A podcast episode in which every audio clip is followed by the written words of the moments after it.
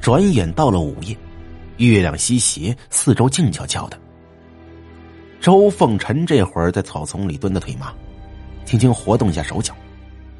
估摸着时间，差不多到凌晨一点左右了。可是对面的一排寝室楼中还是没有半点反应。他正怀疑是不是预感错误，白等了。这时，打西面一片黑漆漆的草丛中，忽然钻出了一个白发苍苍的老太太。这老太太看起来得八九十岁了。拄着拐杖，佝偻着腰，树皮样的老脸上挂着一抹诡异的微笑，边往女寝楼这边走，还边伸着分叉的红色长舌头。这一幕看上去要多诡异有多诡异。老太太，他妈终于找到你了！周凤臣咬咬牙，差点冲出去，但他又很好奇这老太婆要做什么？难道又要杀人？但是杀人总得有个理由吧？于是强忍着怒火，蹲着一动不动。那老太太该巧不巧的在周凤臣正前方停了下来，相距不过二三十米的距离。离得近了，发现他那佝偻的腰并不是很脆弱老朽，反而有一种洪荒猛兽般的可怕，而且身上有一股很浓重的腥臭味这时，老太婆古怪的尖笑几声，吹了下拳掌，嘶哑着嗓门说道。乖孩子，乖孩子，别怕，出来吧。连说了三声，他女生宿舍 F 栋忽然钻出两个模糊的女孩子影，越往前走越清楚。周凤臣定睛一看，是张庆蝴蝶。他猛地拍脑门子，招魂自己也会呀，早知道先把他们送去阴曹了。此时，张庆和蝴蝶到了老太婆眼前，好像很害怕，有些喜色，总之神色很复杂。老太婆抬起头打量他们几眼，说道：“嗯，很好，不错，来吧，孩子，坐下吧。”两个女孩子乖乖的坐在老太婆前面。周凤臣觉得奇怪，这是干什么呀？只见老太太忽然从怀里掏出了一把刀片，就像理发师一样给人刮胡子那种。剃掉了青丝解烦恼，没了青丝做尼姑，一入水月庵，变为水月泥。五福婆婆的老人家正等着你们呢。老太婆边嘀咕边给两个女孩子剃头。眨眼间，两个女孩子的鬼魂都成了光头尼姑。周凤臣看得目瞪口呆，这大半夜的老妖婆在女寝室门口给两个心死的女鬼剃头，这事儿怎么这么邪性呢？他要干嘛呀？玩鬼剃头吗？剃光了头，张静和蝴蝶都站起来，给老太婆鞠躬。婆婆，啊。好孩子，跟我走吧。老太婆慢悠悠的往昨天周凤臣斗鬼胎的操场走去，两个女孩子跟在后面。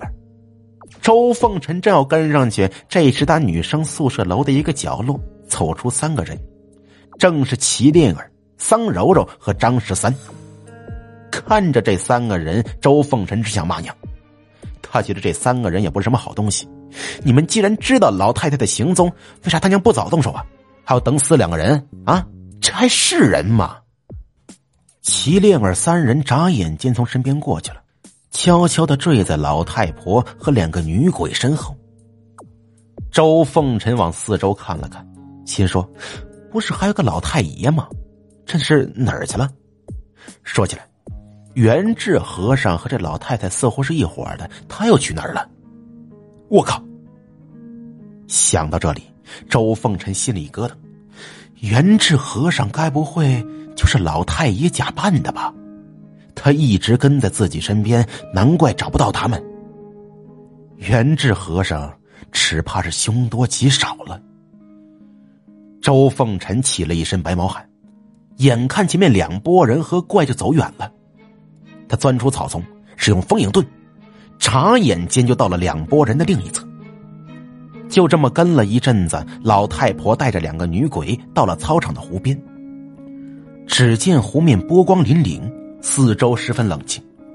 那老太婆拄着拐杖，对着湖水张张嘴，似乎要喊什么。就在这时，后面齐灵儿脚下一点，轻飘飘扑了过去，冷喝一声：“妖孽，为非作歹，杀人如麻，今日留你不得！”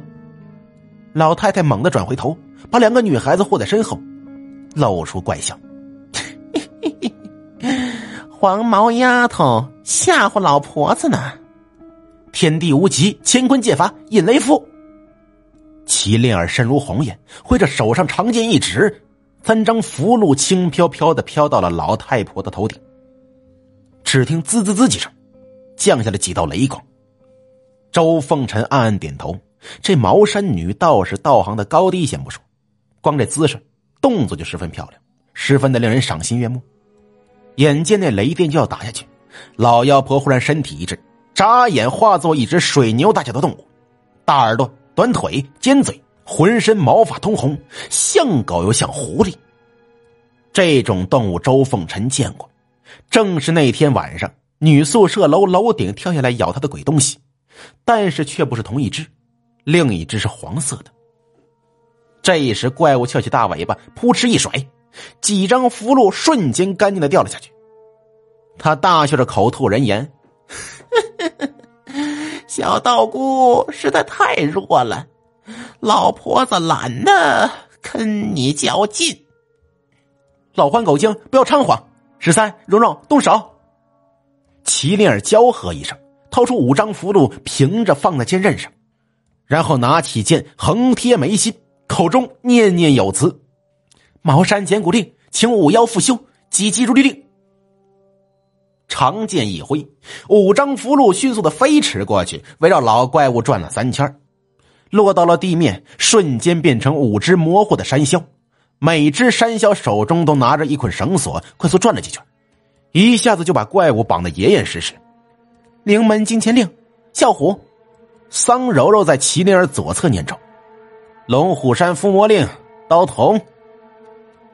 一只金钱组成的老虎，一个三四岁的小孩子迅速冲向怪物，那怪物挣扎的动不了，就硬挨了几下。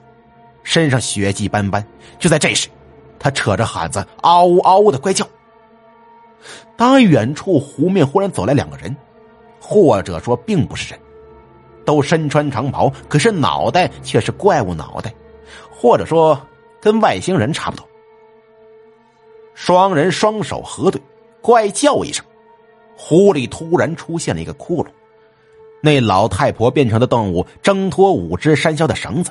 卷着两只瑟瑟发抖的女妖，一闪闪了过去。两只长袍怪物也跟着钻了进去。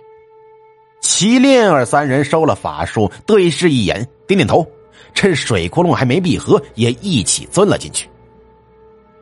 周凤臣看得满头雾水，好看是好看，跟电视剧一样，但是这是要去哪里呀？哎哎，等一下，等一下！他钻出草丛，大吼一声。抬脚到了湖边，然而一头往下钻下去，水窟窿却没了，扑通一声掉进湖水里，挣扎着从湖中游上岸，浑身湿哒哒的，看着湖水不由破口大骂：“大爷的！”这时他感觉好像被谁盯上了，回头看了一圈，就发现元智和尚躲在一棵大树后，诡异的看着他。